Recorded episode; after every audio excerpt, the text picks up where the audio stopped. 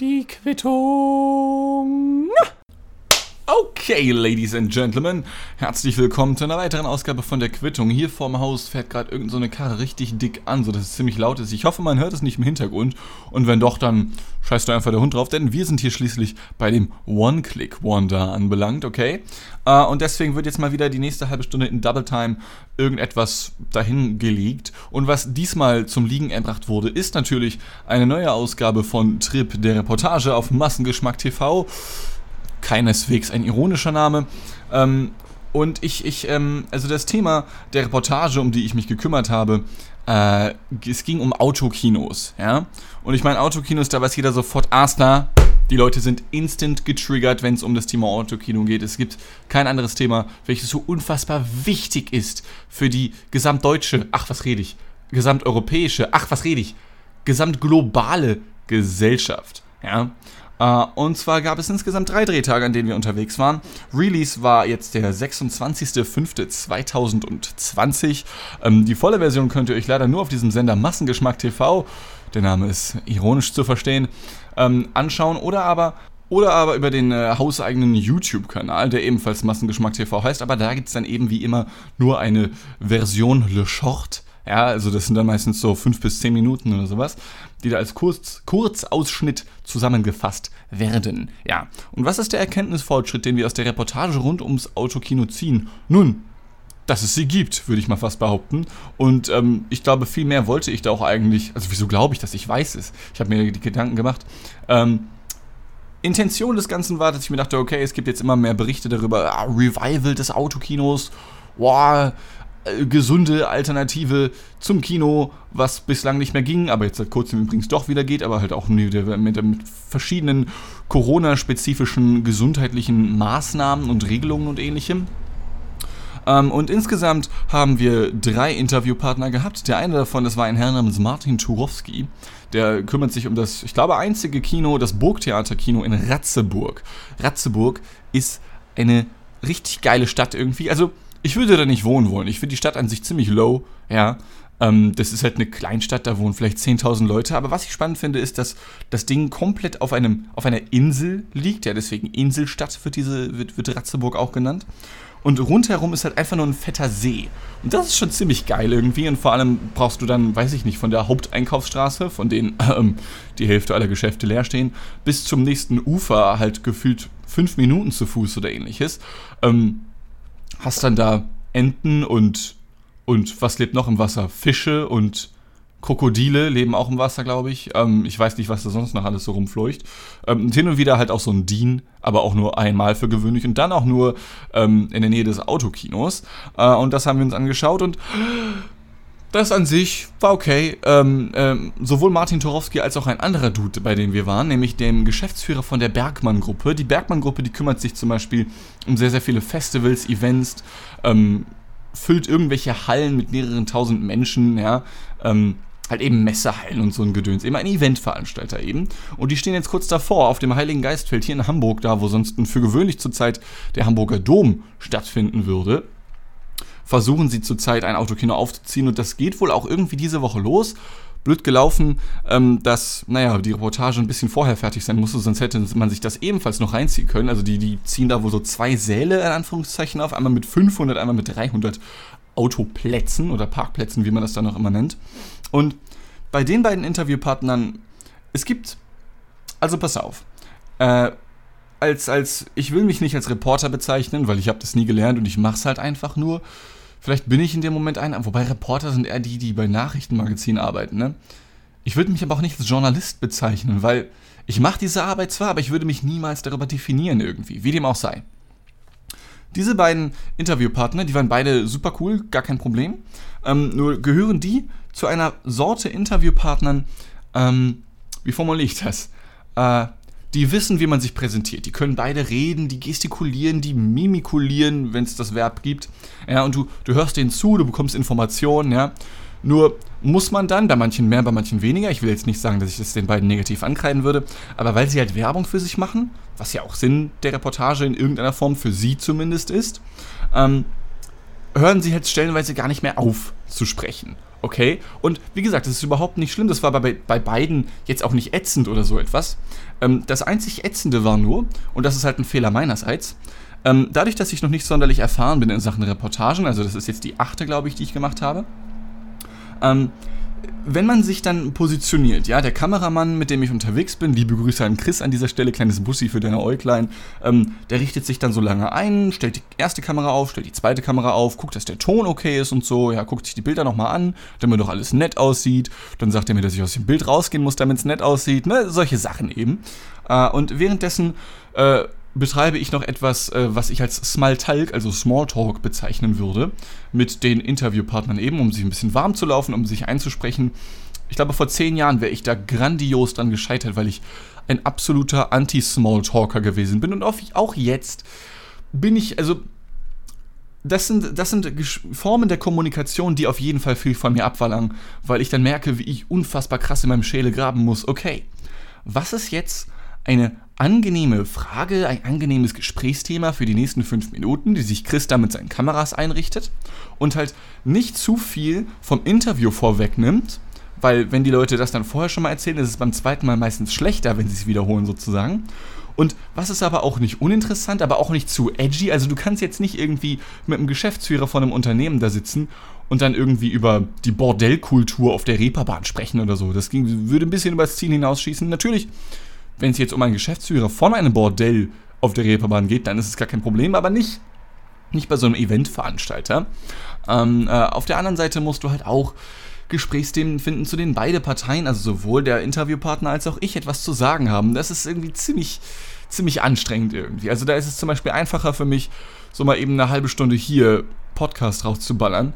Ähm, auch wenn das natürlich ebenfalls anstrengend ist, ja, aber da kann ich machen, was ich will, hier zumindest. Ähm, das ist halt an sich keinerlei Problem. Nun ja, ähm, wenn man dann diese fünf Minuten überwunden hat, geht dann das Interview los. Und dann kommt, ein, äh, dann kommen zwei entscheidende Momente. Zum einen stelle ich dann fest, okay, habe ich den Gast und mich gut positioniert und wie ist der Gast jetzt drauf? Ähm, zu Frage 1 äh, das hat eigentlich nur was mit mir zu tun. Ähm, für die Bildkomposition ist, wie gesagt, für gewöhnlich der Kameramann, mit dem ich unterwegs bin, zuständig. Ähm, aber sowohl er als auch ich haben schon ein gewisses Grundgefühl, wie nette Bilder aussehen. Wie gesagt, ich gehe meistens dann einfach raus aus dem Interview, ja, damit ich nicht mehr zu sehen bin. Ähm, äh, worauf ich hinaus möchte, ist, dass zum Beispiel bei einem der Interviews saßen wir an einem Tisch äh, ganz verrückt, ich weiß, um halt auch ein bisschen Social Distancing zu betreiben. Ist ja so ein neues Hobby von vielen Menschen, so auch von mir zurzeit. Und ich habe dann das Mikro in der Hand und wenn ich spreche, muss ich es zu mir halten. Wenn der Gast spricht, muss ich es zu ihm rüberhalten. Und ähm, wie gesagt, Geschäftsführer, Eventleute, die wissen, wie man sich präsentiert, wissen, wie man schön formuliert, ja, äh, ohne große Ös, wie man das bei manchen Podcastern so hat. Und die die reden dann auch mal auf eine Frage, die meinetwegen aus von meiner Seite aus aus 10 bis 12 Wörtern besteht, mit 10 bis 12 Minuten übertrieben formuliert. Und wie gesagt, das ist an sich kein Ding, die liefern viele schöne Informationen, die man verwenden kann und das will man ja auch bei einer Reportage. Nur habe ich dann zum Beispiel den Fehler gemacht, dass ich, damit ich ihm das Mikro hinhalten kann, den rechten Arm vor mich ausstrecken musste, ja, mit dem Mikro in der Hand und halt mal den Arm jetzt meinetwegen für die nächsten zwei Minuten einfach ausgestreckt, ohne was in der Hand zu haben. Das, das geht nicht. Ja, und man sieht halt im Verlauf des Interviews, wie mein Arm sich immer weiter absenkt, bis er irgendwann auf dem Tisch gelandet ist, was natürlich zu Lasten der Audioqualität geht. Das war wohl okay, also wenn es zu schlecht wird, dann sagt der Kameramann für gewöhnlich Bescheid, weil der hört auch gleichzeitig, was ins Mikro gesprochen wird und so. Er ist super Kameratechnik, die wir da haben. Ähm, nur geht das dann halt schon irgendwie auf die Armmuskulatur und wenn man keinerlei Armmuskulatur hat, ja, dann ist halt äh, schwierig irgendwie, ne? Und dann, dann fängt das Mikro an zu wackeln und so und das ist dann natürlich nicht so Premium. Und ähm, das ist eine Sache, die ich, die ich einfach nicht hinkriege irgendwie. Ich weiß auch nicht, es gibt so viele Interviews. Ich könnte da, glaube ich, mittlerweile eine Compilation draus schneiden. Am Anfang des Interviews, wie das Mikro noch im Gesicht des Interviewgastes hängt und dann ganz am Ende, wenn das Mikro irgendwo außerhalb des Bildschirmrandes am Boden liegt oder so, zusammen mit mir und meinem rechten Arm. Ja, oder mit meinem linken Arm, wie auch immer. Das ist die Frage 1 und Frage 2. Und das ist dann meistens auch das, ähm, ich sag mal, essentiell Wichtigere. Natürlich ist Audioqualität wichtig. Also Audioqualität macht zum Beispiel in Film und Fernsehen 60% äh, des Inhalts aus. Ich weiß nicht, ob das so jedem klar ist, aber Menschen schalten dreimal schneller weg von einem Medieninhalt, wenn der Ton schlecht ist, als wenn der, das Bild schlecht ist. Also Menschen kommen viel besser mit 480 oder 720p zurecht, als mit einem zu leisen Ton oder mit zu viel Rauschen im Hintergrund oder ähnliches. Ja, da, da schalten Menschen wirklich instant ab. Also Menschen sind tatsächlich ähm, eher auditiver als visuelle Wesen. Also das ist auch bewiesen. Das ist jetzt nicht nur Bullshit oder so, das ist, das ist wirklich so, kein Scheiß. Ähm, aber für diese Reportage ist natürlich auch der Inhalt wichtig. Und ähm, wie gesagt, die beiden Interviewpartner, die ich jetzt gerade schon erwähnt habe, äh, bei denen war alles easy, die haben mir ihre Informationen gegeben, die konnten was erzählen. Und ähm, vor wenigen Tagen war ich äh, für den letzten Drehtag für diese Reportage in Essen. Und ähm, treue und treue Zuhörerinnen, treue und treue Zuhörerinnen, bin ich behindert? Ähm, treue Zuhörerinnen und Zuhörer, wollte ich sagen, ähm, werden wissen, dass sowohl ich als auch meine Arbeitnehmer oder Geber, wie auch immer man das dann als Selbstständiger bezeichnet, wir befinden uns alle in Hamburg, ja, der schönen Hansestadt Hamburg. Ich finde es hier nach wie vor richtig dufte und ähm, bin auch schon so ungefähr einmal die Woche draußen unterwegs. Das ist schon ganz geil. Mhm. Nun mussten wir halt nach Essen und das sind mit dem Auto so vier Stunden Fahrt circa. Der Hinweg hat tatsächlich, glaube ich, sogar ein bisschen länger gedauert. Ich glaube, wir waren viereinhalb Stunden unterwegs. Denn, ähm, naja, es gab Stau, natürlich, was auch sonst. Äh, und wenn du dann für diese viereinhalb Stunden unterwegs bist, dann denkst du dir, okay, puh, und jetzt fährst du nach Essen und wie lange drehst du da? Ja, eine Stunde so vielleicht, ja, und dann fährst du wieder zurück. Das ist ziemlich, wie man in der Wissenschaft heutzutage nennen würde, whack and cack. Ja, irgendwie ungeil, wenn du halt vier Stunden für einen Weg dorthin brauchst, dann dort eine Stunde drehst und dann fällt dir auf, oh, hey, du musst ja auch noch zurück, ne? Und der Termin, den wir hatten, der war um 20 Uhr an einem Sonntagabend im Essener Autokino Drive-In. Das ist eine Autokino-Kette. Ich wusste nicht, dass es sowas gibt. Ist auch die einzige, die ich finden konnte tatsächlich. Und nun ja, wie gesagt, ähm, ich habe für gewöhnlich, wenn ich einen Interviewpartner habe, versuche ich diese Person am Tag vorher oder so oder wenigstens den Morgen vor dem Interview nochmal in irgendeiner Form telefonisch zu erreichen, um einfach abzuchecken, okay, hey, bist du jetzt gerade krank geworden, geht's dir okay oder ist, steht der Termin noch und so, einfach nur um sicher zu gehen. Und ähm, bereits am Samstag habe ich dann vollkommen regelkonform meinerseits versucht, diese Person zu erreichen, mit der dort das Interview geplant gewesen ist, und ich konnte sie nicht erreichen. Ja. Am Sonntag habe ich es nochmal versucht und dachte mir, okay, irgendwann wird es unhöflich bei meinem fünften Anruf oder so, aber das wäre halt schon nicht schlecht zu wissen, bevor wir losfahren, ja. Nun ja, es hat sich niemand gemeldet, wir sind trotzdem losgefahren. Und so ungefähr eine Stunde vor unserer Ankunft in Essen äh, erreiche ich diese Person dann tatsächlich, die sich anscheinend auch nicht dazu genötigt gefühlt hat, zurückzurufen oder so, ja. Ähm, und meinte dann, ja, es tut mir leid, also ich habe leider keine Zeit, ich habe familiäre Probleme und ich dachte mir schon, uff, Digga, wenn, wenn du deine Frau nicht beglücken kannst oder so, ne, dann, ich weiß nicht, was hat das mit mir zu tun? Aber gut, ähm, im gleichen Atemzug hat der Dude mir verraten, dass er einen Ersatzmann für unser Interview gefunden hat. Das war dann okay, gut, mein Gott. Ähm, natürlich war dann dieser Interviewpartner nicht sonderlich vorbereitet und wie ich dann auch später gemerkt habe, war das das erste Interview, was diese Person jemals gegeben hat. Nur was mich wirklich geärgert hat, war, als wir dann dort angekommen sind, ähm, haben wir erstmal eine Stunde Schnittbilder aufgenommen, nennt sich das. Also das sind so die Bilder, die du in Reportagen siehst, während eine Off-Stimme darüber spricht und irgendetwas erklärt zum Beispiel oder um eine kurze Pause einzuläuten, um zu einem anderen Interviewgast zum Beispiel überzuleiten oder ähnliches oder um ein Kapitel abzuschließen, wie auch immer. Haben wir uns erstmal darum gekümmert, war gar kein Problem. Das Autokino ist auch ziemlich cool eigentlich. Also das ist ein riesiges Areal inmitten in Essen zwischen dem Stadion von Rot-Weiß Essen, dem Fußballverein aus der, ich glaube, aktuell dritten oder vierten Liga und auf der anderen Seite ähm, ein Atomkraftwerk, ja. Ziemlich geil eigentlich so die Umgebung. Und dann stehst du da auf diesem riesigen asphaltierten Platz. Und du kannst dir das schon so denken. Also ähm, es gibt mehrere Imbissbuden, oder gab, besser gesagt, die sind zurzeit ja alle dicht. Du hast eine riesige ähm, Tafel, diese riesige Fläche, an der das Bild geworfen wird. Das Ding ist, boah, ich hab's vergessen, 80 ähm, mal 15 Meter oder ähnliches. Ich weiß es nicht ganz genau jetzt. Und du hast wirklich diese riesige asphaltierte Fläche, auf der bis zu 1000 Autos Platz haben die auch so leicht, so leichte Stufen haben irgendwie. Also echt wie bei so einem Kinosaal ist es vorne tief und hinten geht es dann, nach hinten weg geht es immer ein bisschen höher. Ja. Ähm, das war schon irgendwie ziemlich cool. Und vor allem hat jeder dieser Plätze, äh, also es gibt für zwei Parkplätze jeweils eine Steckdose, beziehungsweise ein, ein, eine Steckleiste mit wiederum zwei Steckdosen, ähm, wodurch du halt auch mal eben 1000 Steckdosen auf diesem Platz da hast. Und theoretisch betrachtet, also ich habe es nicht getestet, es ist mir erst im Nachhinein aufgefallen, aber der Strom läuft da, glaube ich, irgendwie durchgehend gefühlt auf diesem Platz. Zumindest so der Grundstrom irgendwie, ähm, weil da irgendwie durchgängig eine Klimaanlage läuft, wenn ich es richtig verstanden habe. Und da sind halt tausend Steckdosen und das Gelände war offen, als wir dort ankamen, ohne dass da irgendwer gewesen ist oder ähnliches. Naja, und du kannst die Steckdosen halt benutzen. So, also ich weiß nicht. Ähm, die, vor allem, du musst die benutzen können, weil, weil, weil, also, weil Leute oder Autos sich dann da anschließen müssen, gegebenenfalls. Oder weil sie sich zum Beispiel ein Autoradio ausleihen können, das kann man da wirklich machen. Ähm, dann musst du das da halt anschließen an den Strom. Also, theoretisch betrachtet, müsstest du da ziemlich easy Strom absehen können. Aber gut, kommen wir zurück zum Interviewpartner. Ähm, wie gesagt, das war das erste Interview, was diese Person hier gegeben hat und ich dachte schon so, puh, okay. Natürlich, man redet halt lieber, wie gesagt, mit Leuten, von denen ich eben gesprochen habe, die hier und da vielleicht ein bisschen zu lang erzählen, was in diesen beiden Fällen aber nicht der Fall gewesen ist und so auch nicht beim dritten, zu dem ich jetzt gleich noch kommen werde.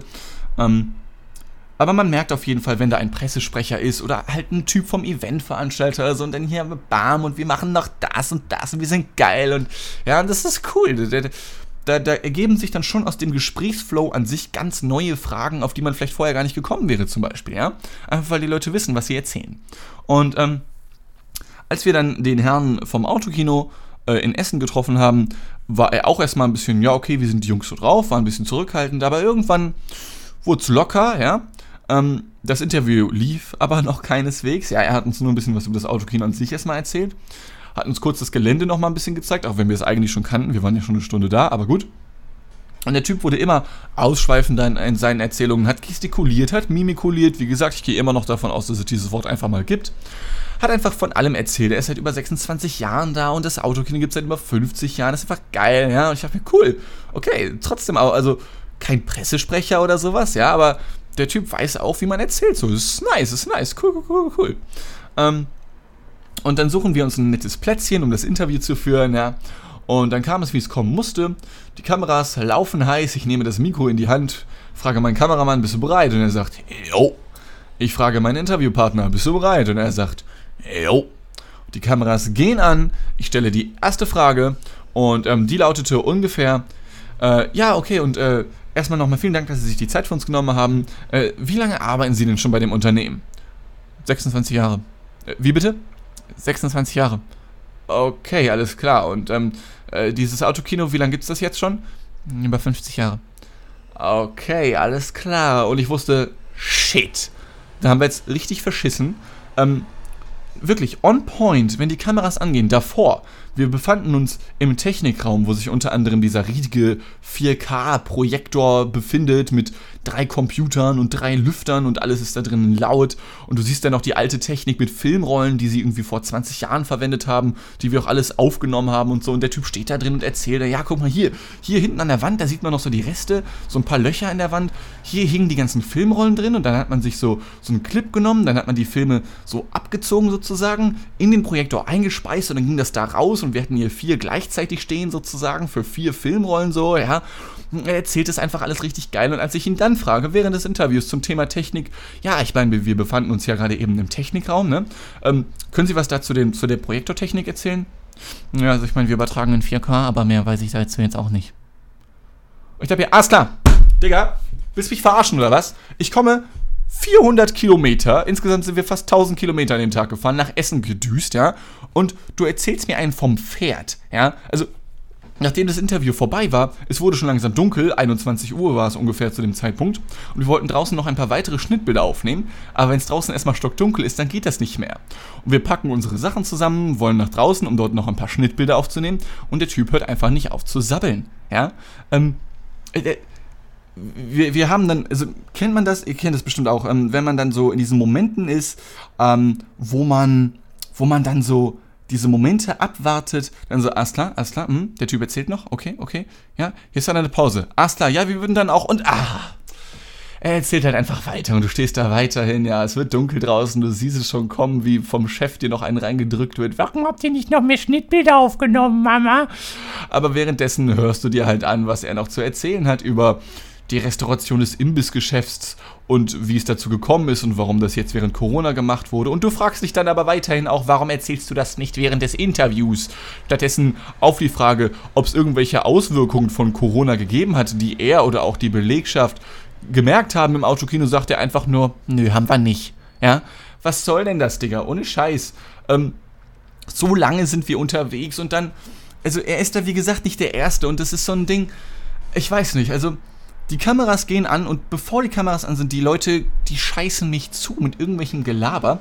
Und ich denke mir teilweise, oder ich sage den Leuten auch teilweise, ja, es ist super interessant, was sie mir über die Technik äh, hier gerade erzählen, aber also äh, lass uns das doch vielleicht fürs Interview aufheben. Dann meinen die Leute, ja, okay, alles klar. Erzählen dann manchmal trotzdem noch weiter. Ich versuche sie trotzdem nochmal darauf hinzuweisen. Ja, das war jetzt bei ihm nicht der Fall, um Gottes Willen. Ähm, und sie erzählen einfach immer weiter und weiter und weiter und es hört gar nicht auf. Und dann zack, geht die Kamera an und also, und instant sind die Fähigkeiten des Gestikulierens, des Mimikulierens, ich gehe davon aus, dass es das Wort gibt, und überhaupt des Sprechens. Also, es dauert eine Sekunde. Und die Menschen verlieren jegliche Fähigkeit der Kommunikation. Ja? Und ich sage den Leuten, sie müssen nicht nervös sein, die Kameras können sie ignorieren, wir reden einfach ganz normal weiter, wie wir eben schon gesprochen haben, ganz normaler Dialog, ja. Aber das, das funktioniert bei einigen Menschen scheinbar nicht und da frage ich mich dann natürlich auch immer wieder selbst, ähm, was man da besser machen könnte, von meiner Seite aus. Ob ich denen ein sichereres Gefühl geben könnte oder so etwas. Aber das Ding ist, wenn die Leute mich zuquatschen, bevor die Kamera angeht, dann scheinen die sich ja halbwegs sicher zu fühlen. Ich meine, wir sind die Gäste dort und die haben dort ein Heimspiel. Ähm, aber sobald sie wissen, dass die Kamera läuft, kommt da gar nichts mehr bei rum. Und ich denke mir jedes Mal, aber du, du kannst halt auch nicht nicht sagen, dass die Kameras laufen. Das geht halt auch nicht. Das wäre halt verarsche. Das, das würde die Leute anpissen, so, ja, weil sie dann vielleicht auch Sachen erzählen, die sie vielleicht nicht so erzählen würden. Denn die meisten Interviewpartner, die ich habe, also jeder bringt mindestens so einmal den Spruch, ja, also ich meine, mal unter uns gesprochen, ne? Und dann plaudern sie da irgendwas aus, wo du dir denkst, wow, okay, ähm, gut, ähm, Slut-Shaming as its best, alles klar, gar kein Problem, ähnlich wie ich es hier betreibe. Also off-camera, wenn die Leute erstmal warm gelaufen sind, die erzählen dir die privatesten Dinge teilweise, aber dann halt wirklich gar nichts mehr, wenn die Kamera eben läuft. Ähm, und ich frage mich wirklich die ganze Zeit, was ich, was ich da besser machen könnte. Aber das Ding ist, ich begleite die Leute ja nicht für eine Woche, wo man sich dann einspielt, wo die Leute sich an die Kamera gewöhnen können oder so. Ich meine, wir kommen für eine Stunde dahin, dann ist 15 Minuten Interview und dann verpieseln wir uns halt wieder nach Hamburg. So. Ähm, da ist halt nicht groß Zeit, sich einzugewöhnen oder ähnliches. Ja, das, ähm, ich weiß wirklich nicht, was man da, was man da besser machen könnte. Ähm, wobei ich halt aber auch sagen möchte, ich, ich, ich rante hier gerade ein bisschen, ja. Ähm, nichtsdestotrotz bin ich allen Interviewpartnern, die ich je bekomme, natürlich dankbar, dass sie sich überhaupt die Zeit nehmen, weil ich meine, die Leute bekommen kein Geld dafür und auch der Dude, über den ich mich jetzt hier ein bisschen ausgelassen habe, ähm, der, der hat trotzdem Infos geliefert. So war es jetzt halt nicht. Es war halt einfach nur ein himmelweiter Unterschied zu fünf Sekunden vorher. Das war halt einfach nur schade. Der Typ ist super nice, ja. Und ich erwähne natürlich auch absichtlich nicht den Namen dieser Person, wobei man sich den vielleicht ergoogeln könnte, wenn man sich erstmal das Abo bei Maskengeschmack TV gegönnt hat. Egal. Ähm, äh, ich habe die Person nach wie vor gern, das ist nicht das Problem. Nur, nur ist es einfach unfassbar schade. Und es kam noch ein anderes Mal vor, nicht bei dieser Reportage, sondern bei einer ganz anderen. Da ähm, habe ich ein Interview geführt mit einem jungen Herren, ungefähr auch in meinem Alter, so Mitte 20 dürfte der gewesen sein. Und der hat einfach mitten im Interview angefangen, mich anzulügen.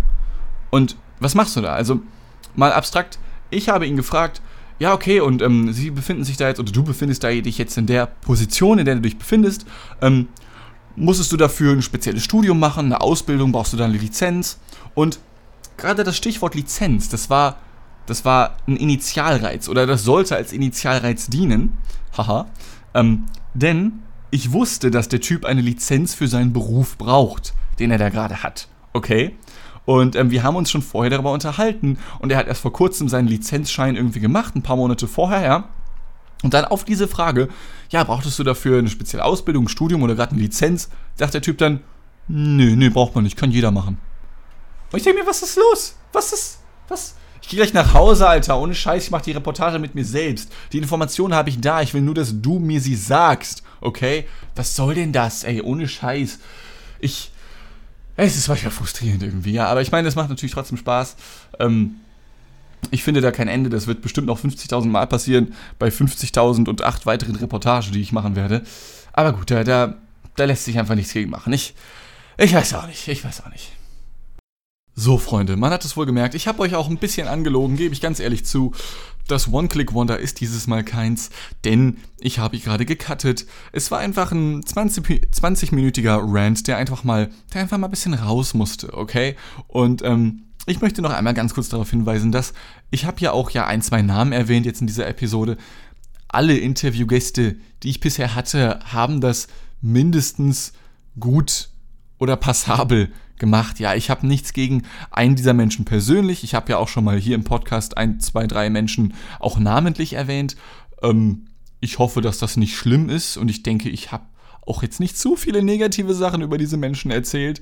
Ähm, äh, ich ist trotzdem so ein kleiner Spagat, den ich da gedanklich immer habe, weswegen ich auch eben gecuttet habe, weil ich mir dachte, okay, zum einen dein Rant ist vorbei, sowas ist anstrengend, machst eine kurze Pause und zum anderen habe ich mich dann gerade durchgeklickt und reingehört und dachte mir, okay, du hast ein, zwei Namen erwähnt, aber ich weiß nicht, Pressesprecher sind geil auf, auf, auf, auf, ja, jede Art von Werbung, aber ich will mich da gar nicht rausreden. Ich lasse es jetzt einfach so, weil ich finde es okay, so wie es ist. Denn zum einen sind wir hier bei der netten kleinen Quittung noch klein genug, als dass man hier wirklich einen Bullshit labern dürfte und ich glaube, es würde trotzdem keinen Shitstorm oder ähnliches geben. Und zum anderen ist das eben hier meine persönliche Meinung. Aber wie gesagt, ähm, meine persönliche Meinung ist nicht, dass ich gegen etwas irgendeine Person habe. Ich habe wirklich, und das meine ich ganz ehrlich ernst, alle Menschen lieb. Ja, nun, das ähm, soll es dann auch so halbwegs gewesen sein mit dieser Episode. Äh, ich möchte diese Folge allerdings ausklingen lassen, mal auf eine etwas andere Art und Weise. Äh, die Reportage war sehr aufwendig, sie hat sehr viel Spaß gemacht und ähm, ich habe noch lange überlegt, okay, ähm, Gibt es dazu noch irgendwas zu sagen? Und ich glaube, nö, ist die simple, aber doch auch schnelle Antwort. Und äh, ich habe, wie gesagt, kurz Pause gemacht gerade und habe mir ein wenig Lofi Hip-Hop-Musik angehört. Und zwar ganz besondere. Äh, diese heißt nämlich äh, Spanwave. Äh, beziehungsweise das, das, was ich euch jetzt vorspielen werde, das nennt sich Lofi Spanwave Beat to Relax, Schrägstrich Get Healthcare Systems in Very Good Shape Too. Ja, ähm, das ist Lofi Hip-Hop Musik, instrumentale Lofi Hip-Hop äh, mit ein paar, also garniert mit ein paar Zitaten von Jens Spahn, dem deutschen Gesundheitsminister, oder auch Angela Merkel oder noch ganz anderen Menschen, wie sie vorwiegend auf Englisch, manchmal, manchmal aber auch auf Deutsch ein paar Aussagen tätigen, was unfassbar nice klingt. Und ich finde, das ist ein, das ist ein Genre, so diese, diese Lofi-Hip-Hop-Musik mit ein paar Zitaten aus irgendwelchen Presseerklärungen von Bundesministerinnen und Ministern. Das ist so ein, so ein Genre von Musik. Wir wussten nicht mal, dass wir es haben wollen würden und brauchen würden, aber gebraucht haben wir es vor allem jetzt in dieser schwierigen Zeit umso mehr. Und deswegen lasse ich euch nun entgleiten mit der Spanwave, die ich euch ebenso wie die Reportage, zumindest einen Kurzausschnitt davon, noch hier unter dieser Episode, zumindest auf Soundcloud, auf verlinken werde. Ich weiß nicht, ob diese Links auch bei Spotify oder iTunes funktionieren. Falls nicht, schaut gerne auch bei Soundcloud vorbei, einfach nach das Weltfremdforum googeln oder ähnliches.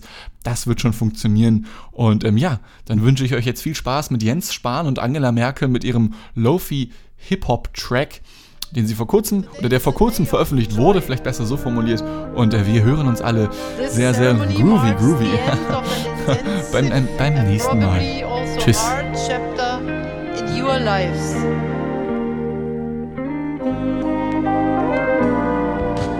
Der Ausbruch ist Stand heute wieder beherrschbar und beherrschbarer geworden.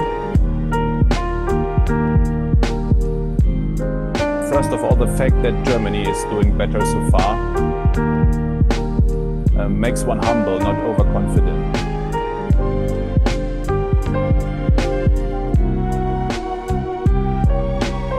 We have a healthcare system that is in very good shape.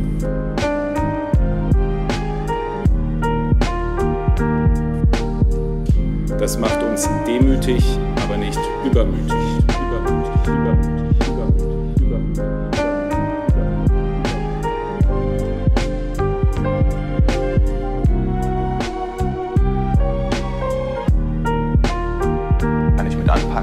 kann ich mithelfen? Now the door to a new life is opening.